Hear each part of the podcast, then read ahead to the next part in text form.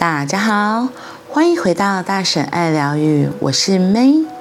今天的做自己还是做罐头，我们要来说的是鸭嘴兽的隐喻，道尽许多人的矛盾挣扎。第三个故事是当年写博士论文时，我从一本英文期刊上翻译下来的。那是一个很短但很有力量的小故事，名字叫做《鸭嘴兽的故事》。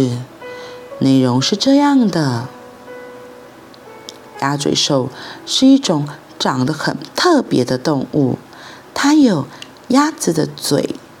有水獭的尾巴，鸭嘴兽有很大的烦恼。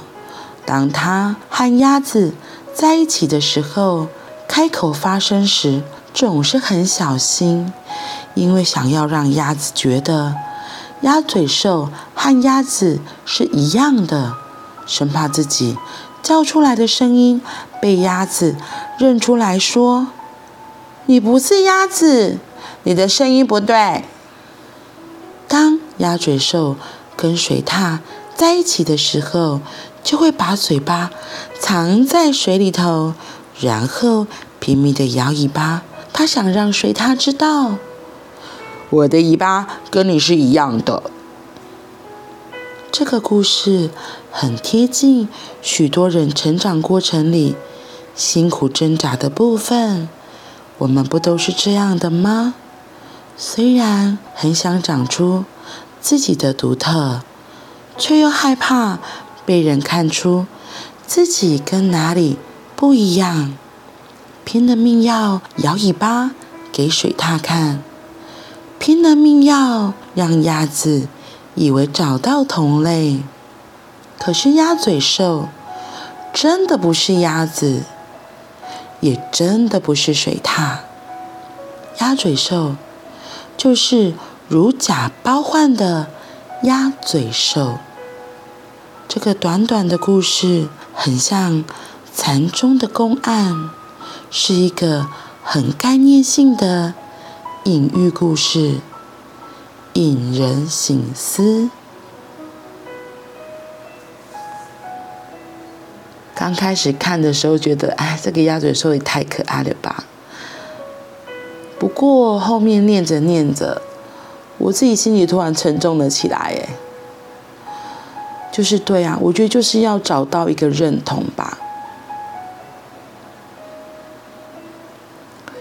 我们太想要得到别人的认同，而忽略了自己的独特。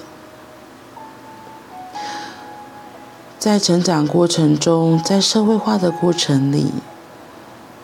我们好像都跟这只鸭嘴兽一样，哎，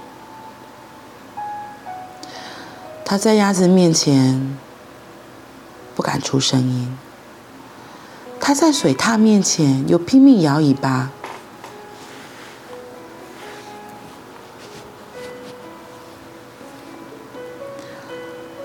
我们人何尝不是这样呢？我觉得每个小孩在婴儿时期一定是最独特的时候，可是，在成长的过程中，慢慢的，为了要配合这个世界，迎合这个世界，开始变得不太敢做自己。问题是，当大了之后，又会被要求说：“那你的特色是什么？”你和别人不一样的又是什么呢？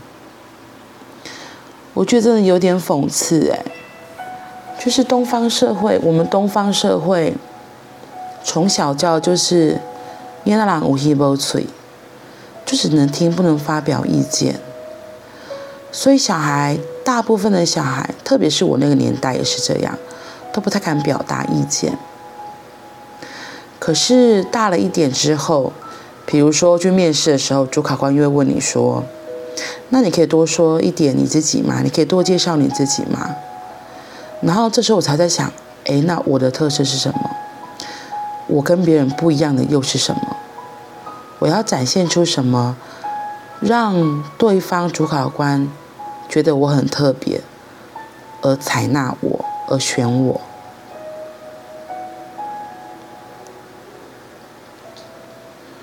这也很像我今天在看的一部影片，理科太太跟钟明轩他们两个的聊天，我觉得说到的也是这件事情。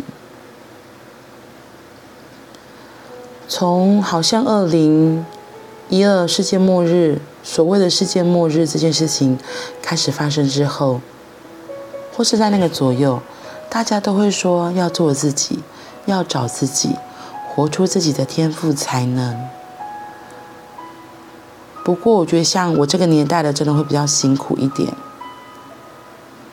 因为我们从小就是无法表达自己的意见，你就是做社会认同的模样就好了。社会要你变鸭子，你就变鸭子；社会现在要你做鸭嘴兽，你就做鸭嘴兽，好像没有选择的权利。然后印象比较深的是，大概真的是电男小孩、水晶小孩之后，慢慢他们才比较敢表达。然后在二零一二年之后出生的小孩，他们就更敢做自己了。我觉得有一块，会不会是我们现在就这个时候生的小孩，都是我这个年代左右生的嘛？所以我们给小孩的空间也比较大了，允许也比较大了。他们真的也会比较愿意表达自己，也比较敢做自己。所以，亲爱的，如果你和我一样是为人父母的，那邀请你真的可以给小孩多一点空间，允许他，允许他可以有他自己的样子。那如果你是单身，那亲爱的，记得，其实不管是不是单身，比如像现在我自己也在很认真的活出我自己的样子，活出我自己喜欢的样子，嗯。对，然后我突然想到，钟明轩今天的影片有说到的是，他说每个人都在找自己，寻找自己，然后可能还会觉得原生家庭所以怎么样怎么样影响到现在的我，可他自己就分享说，他后来发现，其实从前种种又如何，现在才是最重要的，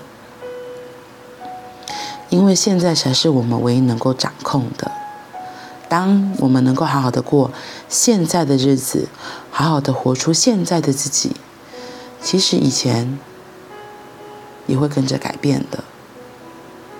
最重要的还是当下的自己，当下的你过得怎么样呢？你喜欢现在的自己吗？我觉得可以从这里开始哦。嗯。我们都可以从现在一起开始，开始喜欢自己，开始做自己心中真的渴望的梦想。